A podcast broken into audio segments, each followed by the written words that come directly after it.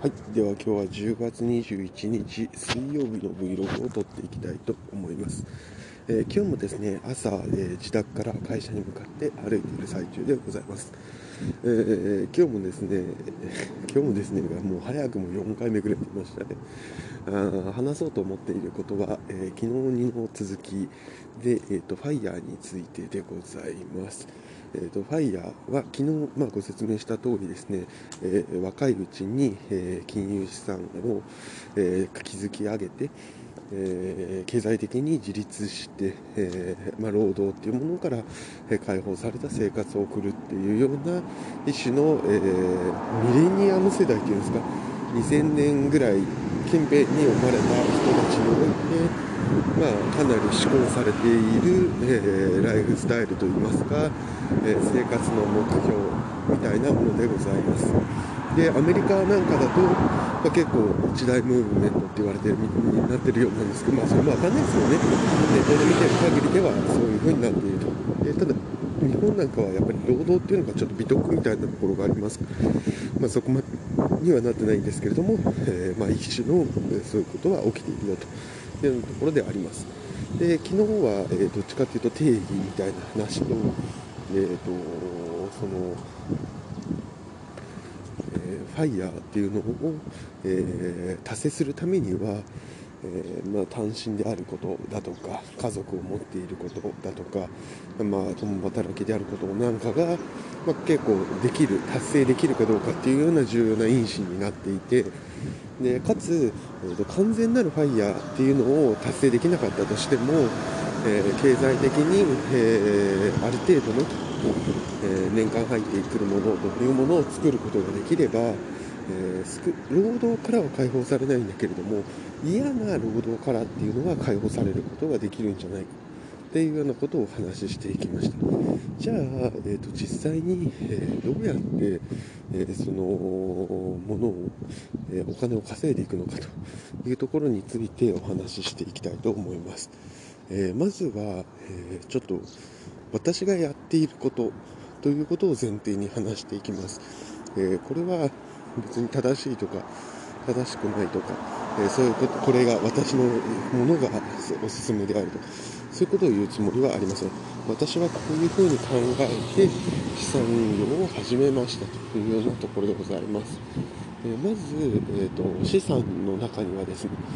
現金と呼ばれるもの。これはすごく分かりやすい現金ですね。で次にま不動産。えーまあ、例えばお家だったり土地だったり、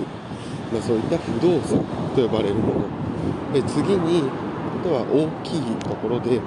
えー、とコモディティ商品っていうんですかね。石油とか金とか銀とかプラチナとかそういった商品。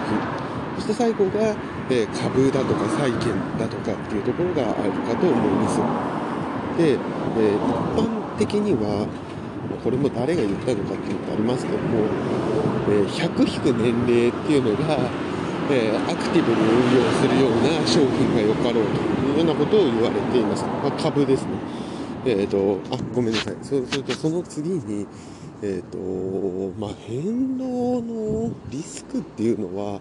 多分どれもそんなに変わらないと言いますか、えーあるのでそこはちょっとあれですかうん、そこは何とも言えませんけれども、まあ、それがありますと。で、えー、とこれからの会話では、えー、とリスクっていうのは、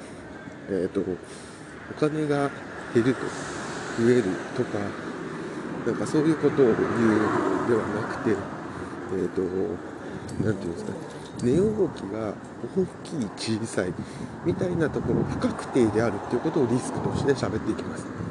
だから別に株に投資することは投資すること自体がリスクが高いんじゃなくて値動きが激しくて不確定っていうところがリスクがある。というふうに考えていきます。でいくとえっ、とごめんなさい。ね違うな、え説明がちょっとすごく粗末になってます。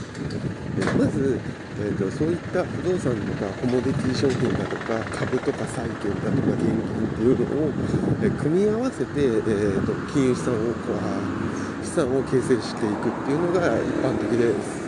一般的という世の中としては、えー、全世界的に見ると、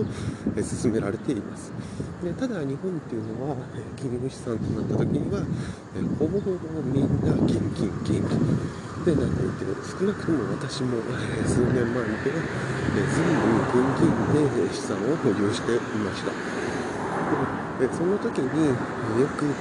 え日本人はですね現金で資産を保有するんですけどもその中でも金利が少し欲しいっていうので、えーと、定期の金を作ったりだとか、えー、そういうことをしていますけれども、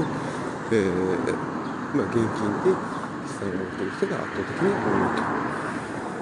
で、えーと、なぜ現金で資産を持っていることっていうのが、えー、あまり意味を貸さないって言ったら変なんだけどもかというと、えー、ちょっと話長くなってあれです何かっていうとお金がお金を生まなきゃいけないんですよ。でそのためには多分金利だとか、えー、成長して値段が上がるみたいなことが必要です。で、えーと、今銀行の利率金利っていうのはもう0.00何パーセントみたいなので1億円預けてても月いくらみたいなしょうもない金額にしかならないと。で、えーと、そう考えた時には株式とか債券の方が利率は高いと。なんで、ね、そういうところにお金を振り寄せていきましょう。というのが目標になります。で、えーと、じゃあなぜ昔の人たちはそれをしなくても裕福に暮らせたんですかということ。昔は銀行の金利がめちゃくちゃ高かったと,、えーと、銀行銀行の金利でも数パーセントついたので、えー、それが実質もうまい金融なんていうんですか。えー、投資をしてたみたいなことになってたと。でそれが今はなってない。ので、まあ、そこは何かやらないといかんよというようなところでございます。ちょっとごめんなさい。これはあれですね、この話題は、あのちゃんと体型だって喋らないと、多分聞いてる人がわけわかんないと思うので、えー、今日はちょっとこの辺までにしましょう。え今日のお話としては、えー、ごめんなさい。ちょっと明日も同じこと喋るかもしれないですけれども、喋、えー、りたかったことは、えー、金融資産を形成するためには、え、資産を銀行に預けておくっていうことだけではダメで、え、資産運用というものが必要になります。で資産運用の中には、え、不動産であったり、株であったり、え金銀みたいなコモディティ商品と呼ばれるような種類があります。でそれぞれに対してメリットデメリットがあると。でえ大切なことは、えー、ポートフォリオというようにそのリスク値動きが激しいとか不確定であるっていうことを理解した上でどうそのさまざまな株とか債券とかコモディティだとか不動産だとかっていうのを組み合わせて許容できうるリスクの低いとは言わないですけれども許容できるリスクのポートフォリオを自分で組むかっていうことが大切ですよということが言いたかったです。でそのためにはどういうふうにして僕が今のポートフォリオを作っているかというのが一助になると思うのでちょっとそこは明日、えー、説明したいと思います。ごめんなさい話が粗末になりましたけれどもえー、またちょっとここはですね、おいおいちゃんと、あの、おいおいと言いますか、あの、なんだ、競馬の音でも、目次書いてですね、きちんと説明したいと思います。今日はちょっと、あの、あまりにもアウトプットが下手で申し訳なかったです。ではまた